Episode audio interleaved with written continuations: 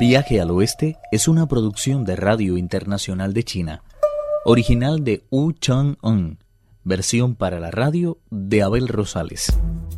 El rey mono ha encontrado la montaña de la provisión de truenos, donde reside el rey toro con su nueva esposa. Luego de presentarse como enviado de la dama del abanico de hierro, tuvo que soportar los insultos de la chica. No existe ser más repugnante que ella.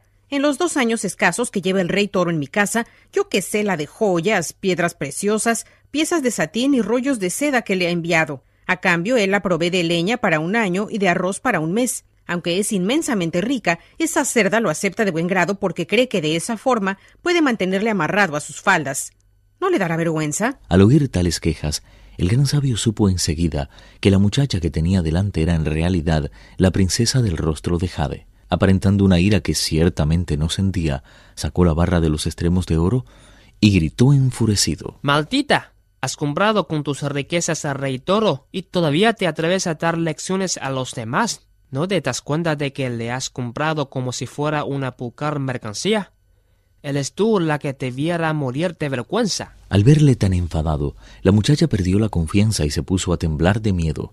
Aunque las fuerzas le habían abandonado, como si ya estuviera muerta, se dio media vuelta y huyó despavorida. El gran sabio corrió tras ella, sin dejar de insultarla ni de gritar como si hubiera perdido el juicio. Cruzaron un bosquecillo de pinos, y de pronto apareció ante ellos la entrada de la caverna que toca las nubes.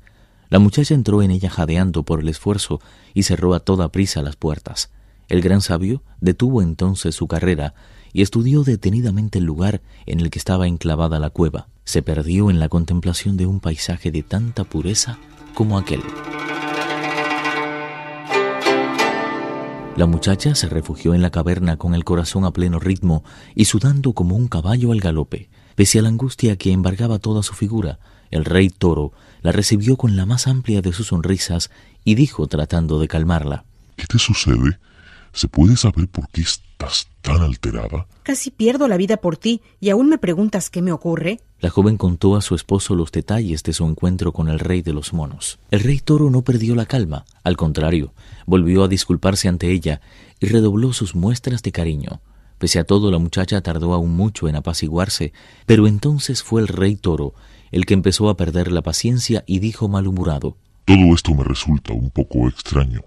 La caverna de la hoja de palma es un lugar apartado, aunque he de reconocer que posee ventajas que no se encuentran en ningún otro sitio.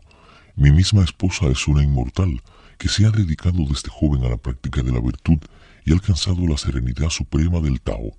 Además, el número de sus sirvientes no es muy extenso, y entre ellos no se cuenta ningún varón, ni siquiera un niño.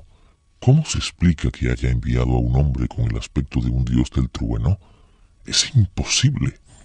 Lo más seguro es que se trate de un monstruo y sirviéndose de su nombre haya querido llegar directamente hasta mí.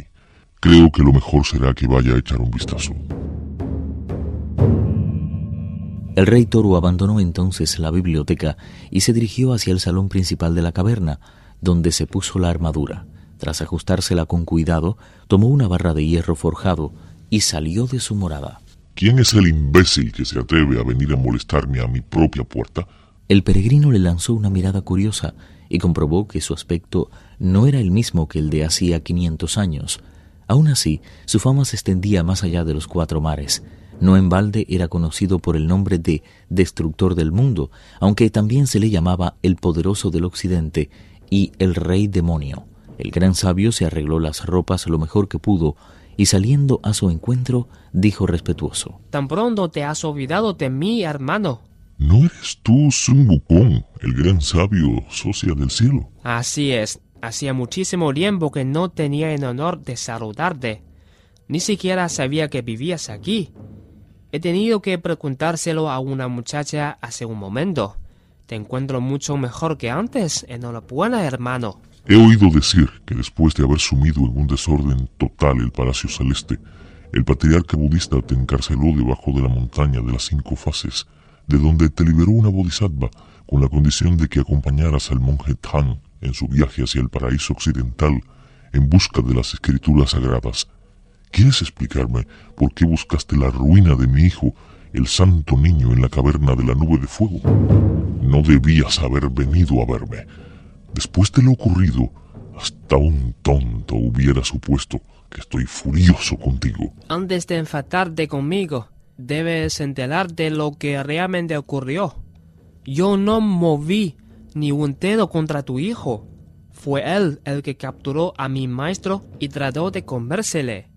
Afortunadamente se lo impidió la policía Kuan Yin y le compensó para que abrazara la senda del bien.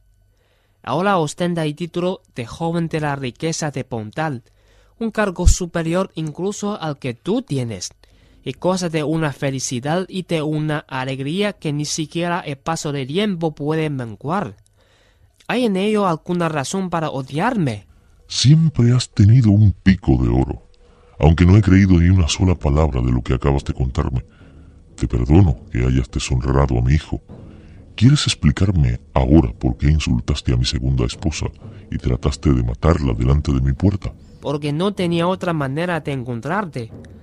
Además, no sabía que fuera mi cuñada segunda. Eso sin contar con que me insultó y eso me hizo perder la cabeza. Reconozco que no me porté con ella con la delicadeza que te viera. Transmitiré mis disculpas cuando la veas. Si eso es lo que ocurrió, te perdono la vida, en nombre de la amistad que antaño nos unió. Ahora, apártate de mi vista. Nunca te agradeceré lo suficiente tanta magnanimidad. Sin embargo, hay una cosa más que quisiera pedirte. Nunca has poseído el sentido de la medida. ¿No te parece suficiente que te haya perdonado la vida? Como bien sabes, ahora soy discípulo de Monjetán. En nuestro peregrinar hacia el oeste nos hemos topado con la montaña de fuego y hemos tenido que detener la marcha. Preguntamos a las gentes de la comarca si había alguna forma de transponerla y nos dijeron que la diabresa poseía un abanico de hojas de palma capaz de apagar el fuego. Como habrá supuesto, fui a pedírselo prestado, pero ella se negó de plano a escuchar mis palabras. Ese es el motivo por el que he venido a verte. Te suplico, por el cariño del cielo y la tierra, que vuelvas conmigo junto a tu esposa y la compensas para que me preste el abanico. Prometo de podértelo, en cuanto en Mojetán hayas traspuesto la montaña de fuego. El rey toro no pudo sofocar la ira. Estoy seguro de que antes de venir aquí has insultado a mi esposa. No contento con eso, ha deshonrado a la mujer con la que ahora vivo. Como bien afirma el proverbio, no se debe desairar a la mujer de un amigo ni ofender a su concubina. ¿Hasta dónde va a seguir creciendo tu insolencia? Es hora ya de que pruebes el sabor de mi barra. Sabes muy bien que no tengo miedo a la lucha. Sin embargo, no he venido a pelear, sino a pedirte un favor. Te diré lo que vamos a hacer. Si eres capaz de resistirme tres asaltos, pediré a mi esposa que te preste el abanico. Si no lo consigues, te mataré. No me atreví a peñar a verte porque no quería cruzar mi parra con la tuya.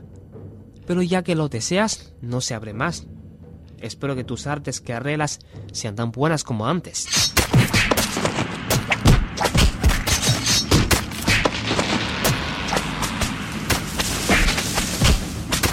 El sonido del combate puso fin a una antigua amistad. Creció firme el odio como la raíz de una cordillera. Aunque empezaron luchando cerca de la base de la montaña, pronto se elevaron por encima de su cumbre, haciendo alarde de sus artes mágicas a lomos de nubes de varios colores. El fragor que producían los dos hierros al chocar hacía temblar las puertas del cielo.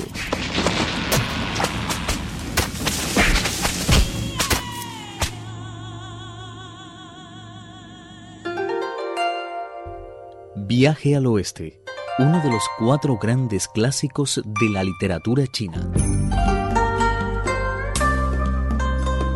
Versión para la radio, Abel Rosales. Actuaron en este capítulo Pedro Wang y Carmen González.